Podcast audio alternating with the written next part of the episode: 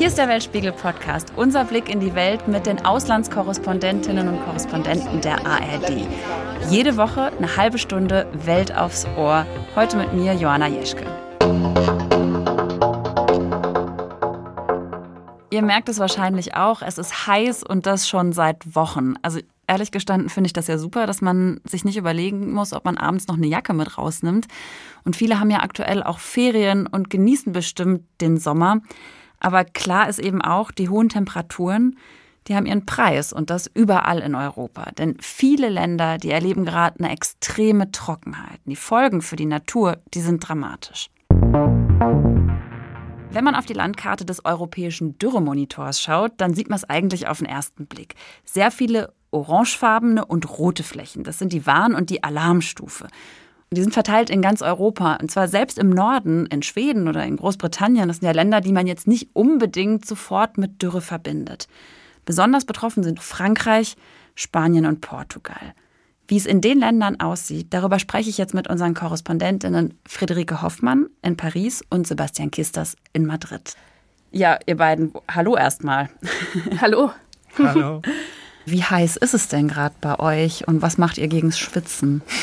Mm, es sind gerade so, heute geht es, glaube ich, so 34 Grad. Und ich glaube, da ist immer ganz wichtig, dass man zwischendurch mal was Kühles trinkt. Aber ich glaube, das ist in Spanien mit Eiswürfeln ja auch schwieriger geworden, ne? ja, zu allem Überfluss gibt es auch noch wenig Eiswürfel, weil bei diesen Energiekosten hat es sich einfach äh, nicht gerechnet, die auf Vorrat zu produzieren und dann in, in überdimensionierten Kühlkammern zu lagern. Es gibt wenig Eiswürfel. Was hilft? Man passt relativ schnell sein eigenes Leben dem der Menschen an, die das hier äh, ja seit Jahrzehnten und Jahrhunderten machen. Also man versucht mittags irgendwie ein Päuschen zu machen und das Leben verlängert sich in den Abend. Also ich gehe selten vor Mitternacht oder oder halb eins ins Bett, weil dann reißt man die Fenster auf und kühlt durch. Genau, hier auch so. Und das ist aber ja auch so ein Rhythmus, den es hier auch so im, im Leben gibt. Und äh, da muss man halt mitmachen. Wo spürt ihr denn gerade die Trockenheit und die Hitze in eurem Alltag? Also hier in Paris ist es so, wenn man durch die Gegend läuft, dann sieht man, dass die Bäume richtig bräunliche Blätter haben. Die fallen auch jetzt zum Teil schon, was echt ein komisches Gefühl ist, weil es ist ja noch Sommer und nicht Herbst. Aber Paris ist im Verhältnis zu den anderen Regionen in Frankreich auch bei weitem noch nicht die Region mit dem höchsten Notstand. Und in sehr vielen Teilen des Landes sieht man richtig, dass Flüsse trocken fallen, der Wasserstand in Seen sinkt. Die Loire ist ja zum Beispiel ein sehr bekannter Fluss. Und an bestimmten Stellen ist die Loire jetzt so trocken gefallen, dass man zu Fuß durch das Flussbett laufen kann. Also das ist echt eine sehr krasse Situation. Wow. Und Sebastian, wo merkst du das an deinem Alltag gerade ganz konkret? Ja, es sind die vielen Gespräche. Also August ist natürlich der Ferienmonat hier und viele schwärmen aus aus der aus der Hauptstadt, wo es ja immer heiß ist im Sommer und fahren vorzugsweise zum Beispiel in den Norden, in den grünen Norden Spaniens, wo dann alle mal durchatmen können. Und neulich sagte mir ein Mann, mit dem ich mich eigentlich so zwischen Tür und Angel über Fußball unterhalten habe, der sagte: Stell dir vor, Galizien. Äh, meine Schwägerin rief aus Galizien an und sagte, das ist genauso heiß hier bei uns wie bei euch. Also das wirklich Neue und das Gesprächsthema ist, dass dieser grüne Norden, der eigentlich grüne Norden Spaniens, auch unter Hitze ächzt. Man muss sich vorstellen, zum Beispiel im Baskenland, da gibt's jetzt Dörfer, die müssen mit Tankschiffen mit Wasser, mit Trinkwasser versorgt werden, weil es so heiß und trocken ist. In Frankreich, da wurde ja die Alarmstufe ausgesprochen. Friederike, wo genau gilt die denn und kannst du vielleicht nochmal sagen, welche Regionen und Kommunen jetzt ganz besonders betroffen sind? Du hast es eben schon mal angerissen. Ja, eigentlich ist das ganze Land betroffen. Also 93 von 96 Departements in Kontinentalfrankreich haben Beschränkungen bei der Wassernutzung. Das kann zum Beispiel sein, dass man den Rasen nicht mehr gießen darf oder sowas. Aber 68 Departements, also zwei Drittel, haben den Notstand ausgerufen. Und hier ist es inzwischen sogar so, dass 100 Kommunen keinen Zugang mehr zu Trinkwasser haben. Also da müssen auch solche kleinen äh, Wasserlaster kommen und die Dörfer versorgen. Und ich habe gelesen, für Frankreich heißt es, das sei jetzt so die schlimmste Dürre seit Beginn der Wetteraufzeichnungen.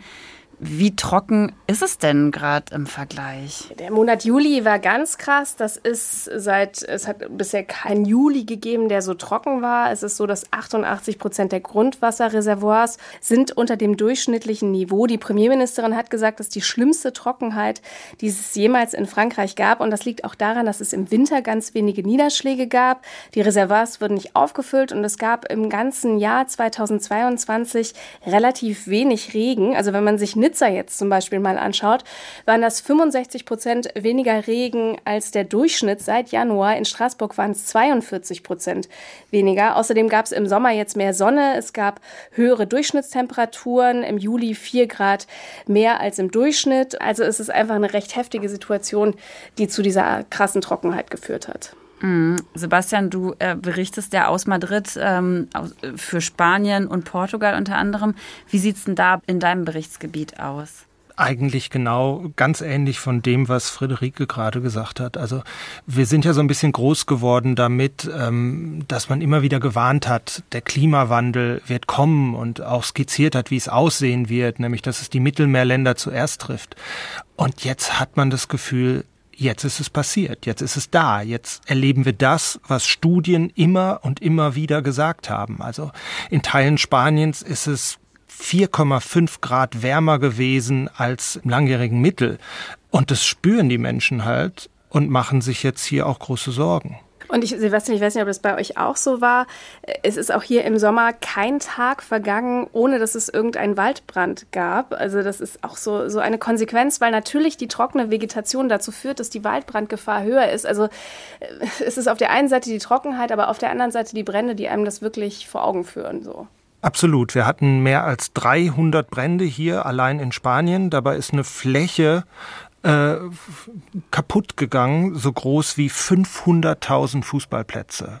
Also man mag sich Boah. zu Hause mal auf einen Sportplatz stellen und dann denken, gucken, 500.000 davon sind jetzt verbrannt zwischen Januar und August. Das sind ja, also das ist ja eine irre Dimension. Wie gehen denn die Menschen damit um? Also was berichten die euch? Also in Spanien wird es ja jetzt ähm, strenge Energiespargesetze geben.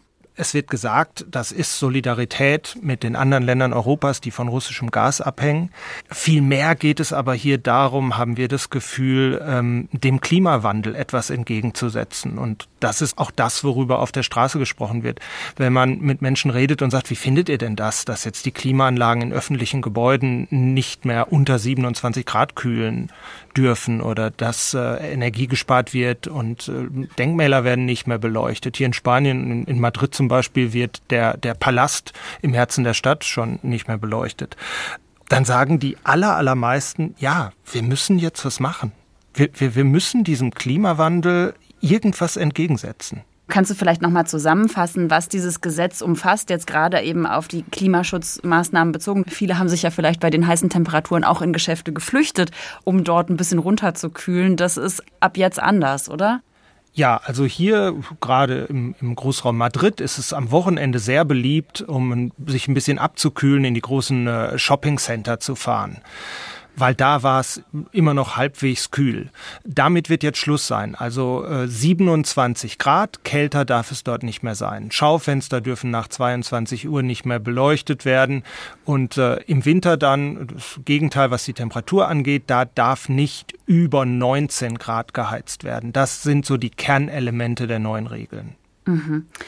Jetzt, wenn wir nochmal auf die aktuelle und auch andauernde Trockenheit schauen, was bedeutet das denn für die Trinkwasserversorgung? Friederike, du hast eben schon gesagt, es gibt Kommunen, die haben einfach keins mehr. Ähm, und dann? Ja, genau. Wir berichten diese Woche auch aus einem Dorf in der Auvergne. Da kam Mitte Juni plötzlich einfach kein Wasser mehr aus dem Wasserhahn. Und das liegt daran, dass der Grundwasserspiegel dermaßen abgesunken ist, dass da einfach nichts mehr gepumpt werden kann. Das ist jetzt so, dass alle zwei Tage ein Tankwagen kommt. Der versorgt jetzt das Dorf mit Wasser. Das ist natürlich auch nicht so stabil wie vorher. Es ist auch ein Dorf, wo Wandertouristen sind. Da stellen sich natürlich auch die Frage, was macht man mit den Touristen, die vom Wandern kommen? Was dürfen die trinken? Dürfen die duschen und so weiter? Es gibt auch relativ viel Landwirtschaft in der Gegend. Ähm, und da gibt es jetzt äh, das Konzept, dass man so ganz reglementiert Wasser aus einem See entnehmen kann, zum Beispiel um die Tiere versorgen. Da gibt es noch andere Beispiele aus dem Land. Zum Beispiel in den Vogesen gibt es einen Ort, da wird jetzt sogar Wasser aus dem See gepumpt und gefiltert und als Trinkwasser benutzt. Also man muss sich jetzt einfach Dinge überlegen, wie man mit der Situation umgeht. Und bestimmt äh, wird auch die Bevölkerung in solchen Situationen ja immer zum Wassersparen aufgefordert. Was gibt es denn für weitere Maßnahmen? Ähm, wie wird Wasser sonst noch rationiert? Also in diesen Regionen, die im Krisenmodus sind, also fast alle in Frankreich oder zumindest zwei Drittel, da ist es so, dass man jetzt beispielsweise Grünflächen nicht mehr gießen kann. Auch die Landwirtschaft, das ist hier natürlich in Frankreich ein riesen, riesengroßes Thema. Landwirtschaft, die benutzen 80 Prozent des Wassers und die dürfen jetzt ähm, kein Wasser mehr entnehmen, um ihre Flächen zu gießen. Also da gibt es nur ganz bestimmte empfindliche Pflanzen, die gegossen werden. Und das stellt natürlich ganz andere Fragen, was mit der Nahrungsmittelversorgung Versorgung langfristig ist. Und da entstehen natürlich auch gewisse Konflikte. Und es gibt noch eine Konsequenz, dass beispielsweise auf dem Rhein Schiffe wegen des niedrigen Wasserstandes nur noch ein Drittel der Ladung haben dürfen, damit sie nicht auf Grund laufen. Also es gibt eine ganze Menge äh, unterschiedlicher Regelungen, die jetzt hier in Frankreich ziehen und die auch entsprechend kontrolliert werden das mit dem Rhein, das habe ich tatsächlich am Wochenende auch beobachtet. Ich war am Rhein unterwegs, aber auf deutscher Seite und da habe ich mich auch gewundert, wie, also wie wenig Wasser da tatsächlich drin ist und dass die Schiffe überhaupt noch irgendwas äh, laden können. Du hast gerade gesagt, dass das kontrolliert wird. Wie wird denn das kontrolliert? Es gibt hier so eine Umweltpolizei, die gehören zum Amt für Biodiversität und die kontrollieren, inwieweit diese Regeln eingehalten werden. Also in der letzten Woche sind die 2000 Mal aktiv geworden. Die kontrollieren, dass kein Wassermissbrauch stattfindet, dass nicht ähm, Rasen gesprengt wird, der nicht gesprengt werden darf. Es gibt Strafen, 1500 Euro, wenn es zum ersten Mal passiert, beim zweiten Mal 3000 Euro. Firmen müssen sogar noch mehr zahlen. Aber jetzt ist das natürlich auch eine Thematik, die so noch nicht so da war. Und äh, da geht es äh, ganz klar auch darum, erstmal zu sensibilisieren, bevor man sanktioniert. Und wir haben mit einigen von denen gesprochen und die sagen auch ganz klar, dass es eine super schwierige Mission ist, weil jeder seine Wasserversorgung als absolut prioritär einstuft. Und da ist auch erstmal ganz viel Aufklärungsarbeit zu leisten. Also das ist überhaupt gar nicht leicht, die Leute dazu bewegen, wirklich Wasser zu sparen. Ich bin auf dem Weg von Deutschland nach Madrid vor zwei Wochen na, durch halb Frankreich gefahren und habe mich wirklich gewundert, wie viele Felder bewässert werden. Riesige Sonnenblumenfelder im Süden. Das gibt doch riesige Konflikte, wenn man denen sagt, lasst eure Sonnenblumen mal in der Sonne stehen. Ja, total, total. Also das ist das, was wir jetzt auch schon merken. Das ist, ähm, also es ist regional so ein bisschen unterschiedlich, was die dürfen und was sie nicht dürfen. Aber nicht mehr zu bewässern, das ist natürlich extrem schwierig. Und da gibt es in manchen Regionen inzwischen auch Bauern, die sagen, wir widersetzen uns, sonst haben wir überhaupt keine Ernte. Wir müssen überleben, wir müssen liefern. Und dass die Trockenheit jetzt eine Krise der Lebensmittelversorgung von morgen ist, das, das zeichnet sich irgendwie schon ab, dieser Konflikt.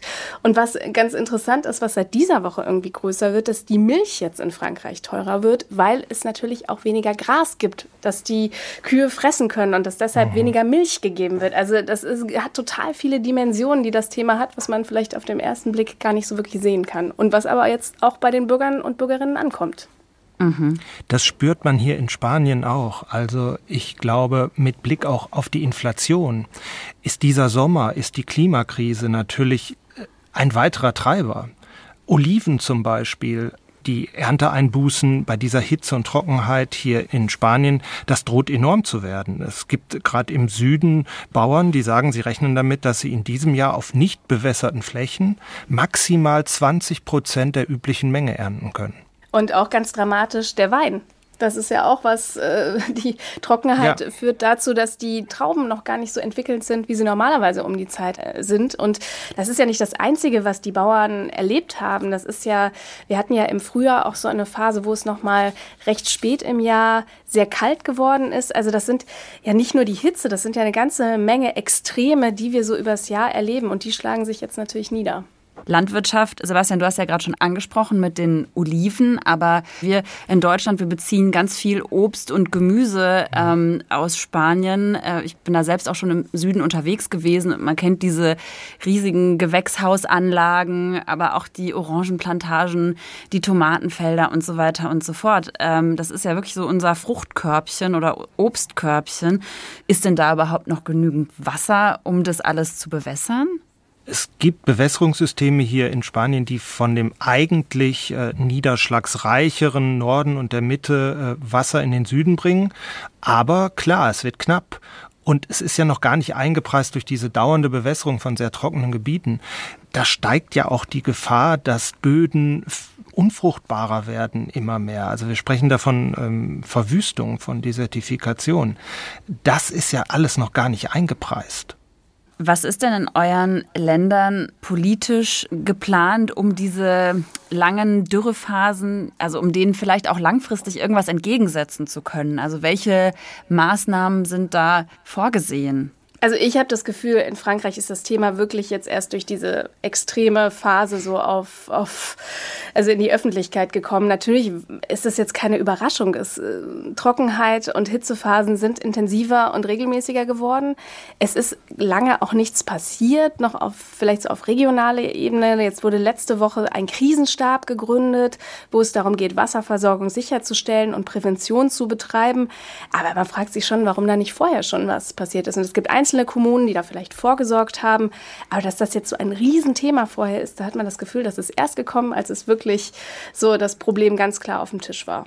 Ja, genau so habe ich das in Spanien auch. Ich habe in dieser Woche mit einer Umweltaktivistin gesprochen, die gesagt hat, wir haben so lange getrommelt, wir haben so lange gewarnt, niemand wollte, wollte das hören. Und sie sagt, dieser Sommer ist das, was Menschen fehlte, um zu verstehen, dass wir uns wirklich in einem Klimanotstand befinden die Frage ist ja, ihr habt es ja eben schon angedeutet, die Landwirtschaft verbraucht sehr viel Wasser. Ja, auch in, in Spanien. Gibt es denn da schon einen richtigen Kampf ums Wasser? Auf der einen Seite gibt es den Kampf, wie viel Wasser gibt der Norden, gibt die Mitte ab an den traditionell sehr trockenen Süden.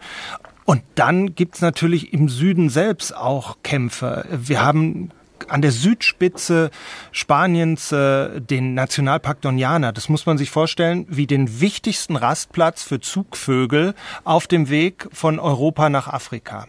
Da sind große Feuchtgebiete, wo die im wahrsten Sinne Kraft schöpfen, äh, um weiter Richtung Süden zu fliegen. Eine wunderschöne Gegend. Ausgerechnet dort gibt's aber auch ganz viele Erdbeerfelder. Dort äh, sorgt man dafür, dass wir das rundum sorglos Erdbeerkörbchen das ganze Jahr über genießen können mit. Und ähm, es gibt Landwirte dort, die viele illegale Brunnen gebohrt haben, um wirklich diese großen Erdbeerfelder bewässern zu können. Das führt dazu, dass dieser Nationalpark austrocknet. Also da sehen wir schon den Kampf um Wasser. Hat die Politik das auf dem Schirm? Unternimmt die was dagegen? Jo, das ist so dieser Kampf, der, den es ja überall auf der Welt gibt, auch in Deutschland. Ökologie auf der einen Seite, Ökonomie auf der anderen. Ja, also das schafft viele Arbeitsplätze, das sorgt für Einkommen, das sorgt für Wohlstand. Auf der anderen Seite hat man diesen Nationalpark. Das ist ein fortwährendes Ringen äh, darum, was nun schützenswerter ist. Mhm. Müssen wir uns vielleicht auch ein bisschen an die eigene Nase packen, ob wir äh, rund ums Jahr die Erdbeeren benötigen, äh, die dort angebaut werden. So haben wir vielleicht ein bisschen den Hebel. Aber ja, wie ist denn die Prognose für die kommenden Tage und Wochen? Bleibt es so heiß oder ist Regen in Sicht? Also in Frankreich ist es so, dass es jetzt erstmal so warm bleiben soll. Es gibt noch mal eine Hitzewelle diese Woche, also es ist eine extrem heiße Woche vorhergesagt. Und äh, Meteo France ist so vergleichbar mit dem deutschen Wetterdienst, hat schon gesagt, dass diese Hitze die Trockenheit jetzt noch mal verstärken wird und Regen ist jetzt erstmal nicht unbedingt abzusehen. In Spanien erwartet man möglicherweise Gewitter in, in, der, in der nächsten Zeit, in den nächsten Tagen, vor allen Dingen im Norden des Landes, wo es ja auch zuletzt sehr heiß war, muss aber keine gute Nachricht sein, wenn es dann dort ergiebig regnet, weil die Regenschauer dann so heftig ausfallen können, dass wenig Wasser wirklich in die ausgedörrten Böden sickern kann, sondern im Gegenteil vielleicht viel fruchtbare Erde fortschwemmt.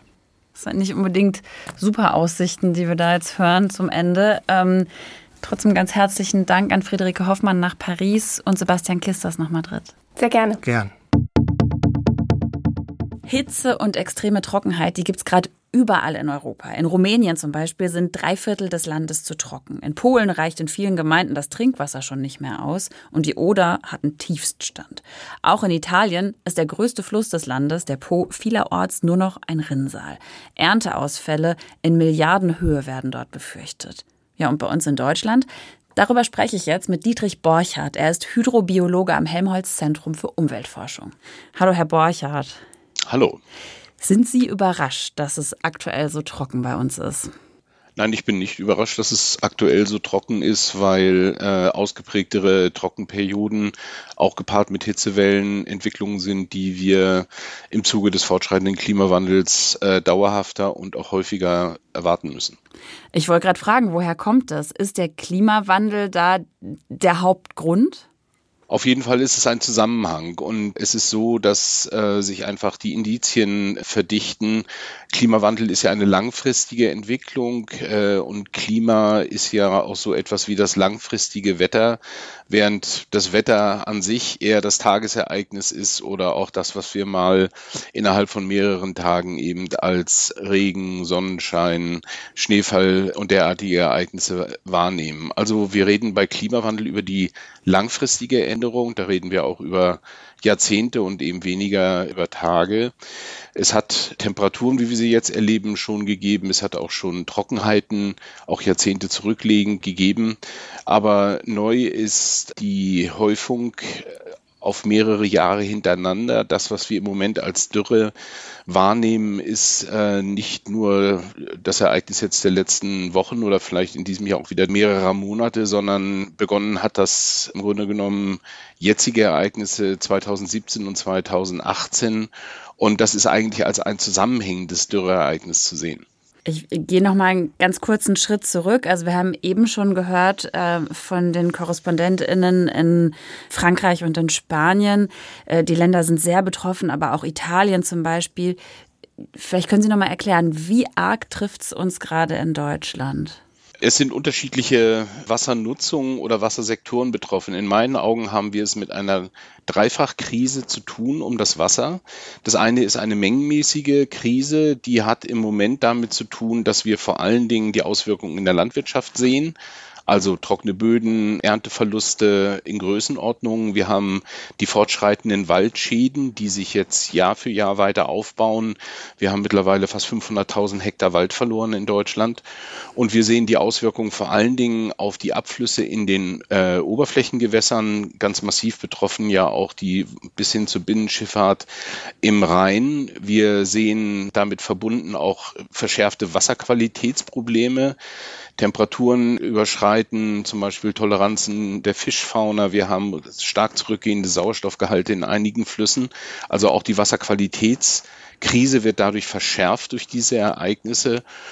Und damit hängen auch massive ökologische Schäden zusammen. Die sind vielleicht am wenigsten sichtbar, aber wir haben in großem Stile Fließgewässer, die austrocknen, die einfach äh, ihr Wasser komplett verlieren mit entsprechenden Arten und Biodiversitätsverlusten. Und das vor dem Hintergrund, dass ohnehin nur noch zehn Prozent unserer Fließgewässer in Deutschland beispielsweise einen guten ökologischen Zustand aufweisen. Und damit haben wir es mit diesen drei Krisen Wasserquantität, Wasserqualität und Biodiversität massiv zu tun. Würden Sie sagen, wir stecken hier in einer massiven Dürre? Also ab wann ist denn eigentlich eine Dürre eine Dürre? Wie ist das genau definiert? Also wissenschaftlich definiert oder hydrologisch definiert ist es eigentlich eine Abweichung von einem langjährigen Erwartungswert. Also was würden wir im Durchschnitt als Bodenfeuchte heute erwarten und wie hoch ist die Bodenfeuchte tatsächlich? Und wenn Sie äh, nur 20 Prozent des Erwartungswerts beträgt, dann reden wir von Trockenheit. Und wenn sie weniger als 20 Prozent beträgt, vielleicht nur zwei Prozent wie im Moment, dann sprechen wir eben von einer außergewöhnlichen Dürre. Das ist die wissenschaftliche Definition.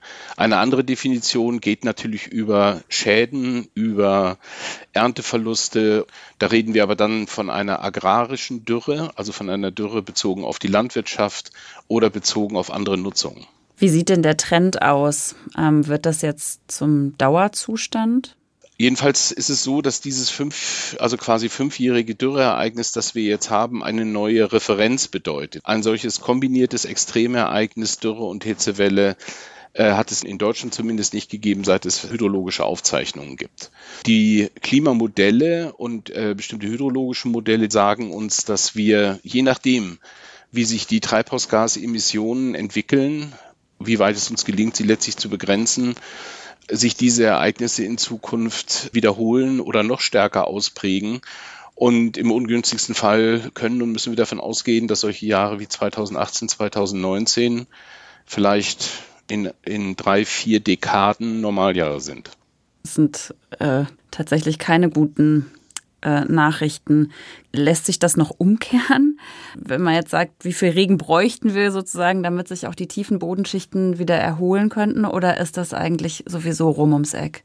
Dazu gehört die zweite Seite der Medaille, dass wir nämlich, äh, und das macht das Thema komplex, im Mittelwert, im Jahresmittelwert, sagen uns viele Prognosen, dass sich gar nicht so viel ändert. Also im Mittel werden wir in etwa äh, so viel Wasser weiterhin haben, vielleicht sogar im Mittel ähm, etwas mehr als heute, nur es verteilt sich vollkommen anders.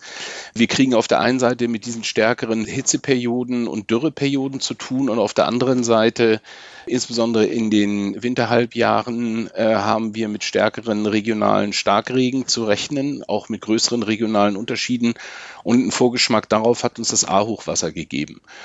Und da fällt Regen in, in enormen Intensitäten in sehr kurzer Zeit, fließt aber extrem schnell wieder ab und speichert sich dadurch nicht im Boden oder im Grundwasser, sondern fließt im Grunde genommen auf schnellem Wege über die Flüsse ins Meer ab. Und gleichzeitig haben wir auf der anderen Seite diese äh, Situation, dass uns die längere Trockenperioden bevorstehen. Und deswegen sind die Extreme das Problem und die Diskussion um die Mittelwerte ist da im Moment nicht so sehr hilfreich. Was sagen Sie den Menschen, die jetzt sagen, es gibt ja immer noch verbreitet die Meinung, Wetter war schon immer äh, und guck mal, da regnet, regnet doch eigentlich. Ähm, was sagen Sie denen bei so einer Auffassung? Also die äh, Aussage, Wetter war schon immer stimmt und es wird auch in Zukunft so bleiben. Wetter werden wir immer haben. Äh, die Frage ist, welches Wetter? Und damit stellt sich diese Frage, dass wir im Umgang mit dem Klimawandel und ich glaube, die Jahre und die Ereignisse lehren uns jetzt einfach, dass der Klimawandel bei uns wirklich angekommen ist. Denn das, was das Wetter im Moment tut, auch was das Klima tut, ist genau das, was wir wissenschaftlich erwarten. Und Vielleicht kommt das alles sogar noch etwas schneller, als es uns äh, Modelle vorhersagen. Und insofern verhält sich eigentlich im Moment die Entwicklung ähm, entsprechend der wissenschaftlichen Analysen und auch der wissenschaftlichen Prognosen. Und das heißt im Ergebnis, dass die Klimaanpassung sehr wichtig wird. Wir müssen mit Wasser in verschiedensten Nutzungsbereichen sehr viel sorgsamer umgehen. Wir müssen sehr viel mehr Wasser speichern, als wir das heute tun. Das fängt in der Landschaft an und das geht in den Städten und in den Haushalten und in der Industrie weiter. Wir müssen sehr viel mehr noch tun für eine bessere Wasserqualität, weil Wassernutzung und Wasserbrauchbarkeit kann aufgrund von Qualitätsanschränkungen, ähm, und das ist in Deutschland ein mindest, mindestens genauso großes Problem wie eine nicht zur Verfügung stehende Wassermenge. Wir haben eben auch ein nach wie vor nicht gelöstes Wasserqualitätsproblem in vielen Bereichen. Und genauso müssen wir äh, in der Anpassung an extreme Hochwässer besser werden, wenn wir solche Schäden wie im Ahrtal, über 200 Menschen, die dort zu Tode gekommen sind, materielle Verluste, die über 30 Milliarden Euro betragen. Das ist ja nichts, was wir äh, uns in Zukunft wünschen sollten. Worauf kommt es denn jetzt an? Was kann ich, was kann jeder Einzelne, jeder Einzelne da draußen tun, um das zu verhindern? Naja, also, also erstmal gilt ganz grundsätzlich, Wasser durchzieht alle unsere Lebens- und Wirtschaftsbereiche. Ich bin als Bürger und Konsument betroffen und ich bin als Industrieunternehmen betroffen oder ich bin auch als Landwirt betroffen, ich bin als Forstwirt betroffen. Also es sind die Wirtschaftszweige, die natürlich auch betroffen sind und nicht zu vergessen die Trinkwasserversorger. Ich kann als Bürger damit anfangen. Ich kann als Konsument sehr viel dazu beitragen, Dinge zu konsumieren, die unter moderatem Wasserverbrauch und am besten unter wenig Wasserverschmutzung produziert worden sind. Ich kann als Hausbesitzer mir eine äh, Regenwasserzisterne zulegen. Ich kann mir ein Gründach auf die Garage bauen und, und, und, und ich kann in meiner Gemeinde dazu beitragen, dass ein Gemeinderat Beschlüsse fasst, den Dorfteich wieder zu reaktivieren, vielleicht, ja, ein Hochwasserbecken, Hochwasserrückhalt, Entsiegelung auch in den Gemeinden, also versiegelte Flächen wieder zur Wasserretention zu nutzen und so weiter. Also da kann ich als Bürger sehr viel tun. Und in der Landwirtschaft muss ich mir überlegen, kann ich die Pflanzen noch anbauen, die ich heute anbaue? Muss ich bewässern? Kann ich aber auch, ja, letztlich durch, durch meine Wirtschaftsweise dazu beitragen, die Begradigung der Bäche zurückzunehmen und Landschaftswasserhaushalt zu betreiben. Und das gilt auch für den Hochwasserschutz. Da ist die Landwirtschaft massiv gefragt, mit dazu beizutragen. Also eine über das Wasserklima angepasste Gesellschaft in Deutschland hätte im ländlichen Raum, aber auch im städtischen Raum eine höhere Lebensqualität als heute. Ganz herzlichen Dank an Dietrich Borchardt, Hydrobiologe am Helmholtz Zentrum für Umweltforschung. Das war der Weltspiegel Podcast für diese Woche. Wenn euch diese Folge gefallen hat, dann lasst uns doch eine positive Bewertung da. Das hilft nämlich anderen Leuten, unsere Folgen besser zu finden. Und wenn ihr uns abonniert, dann verpasst ihr hier in der Audiothek oder auf Spotify auch keine der weiteren Folgen mehr. Redaktion in dieser Folge hatte Steffi Fetz. Mein Name ist Joanna Jeschke.